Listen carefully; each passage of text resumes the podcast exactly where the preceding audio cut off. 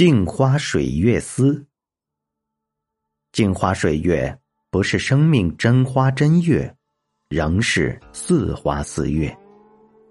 似物不是原物，似不是真，但只不是真之真，仍有似之真。在眼球闭膜与曲折体中，镜花仍有花形，水月也有月形，前者有色。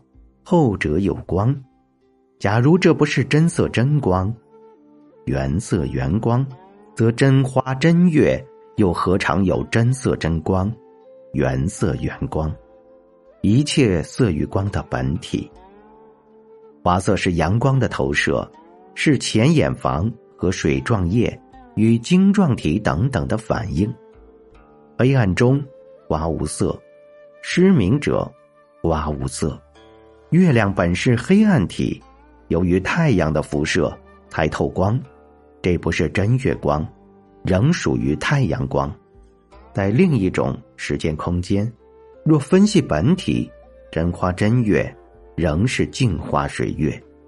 镜花水月虽是假花假月，其色、其光、其形不假，正如瓶中纸花，画上明月，仍似真色。真光真形，抽掉他们在观念中的真伪，紧紧抓住这一刹那肉体感觉中的真实反应，则假花假月也有真美真相。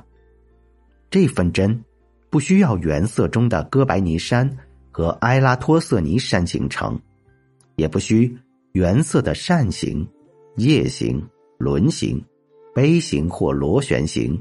龙爪形编程，至少，这一刹那投射给我们视觉感官的那一组光色形象，具有刹那的千真万确、绝对的刹那可靠，而真确与可靠，不管如何，仅仅属于刹那者，这是一切生命的起点。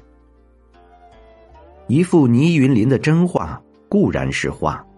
一幅清朝人仿泥假画，也还是画，这不是原来真色真形，却是清朝人自己的真色真形。就倪云林说，这是假；有清代这位画人说，是假中之真，万假仍有一真。一切最假事物之中，仍有最真的。按绝对的永恒境界说，万象常有假。以此刹那的真境说，最虚幻的假象，仍常有真，绝对的虚假在肉体反应的现象中并不存在。若承认是实，它即是真。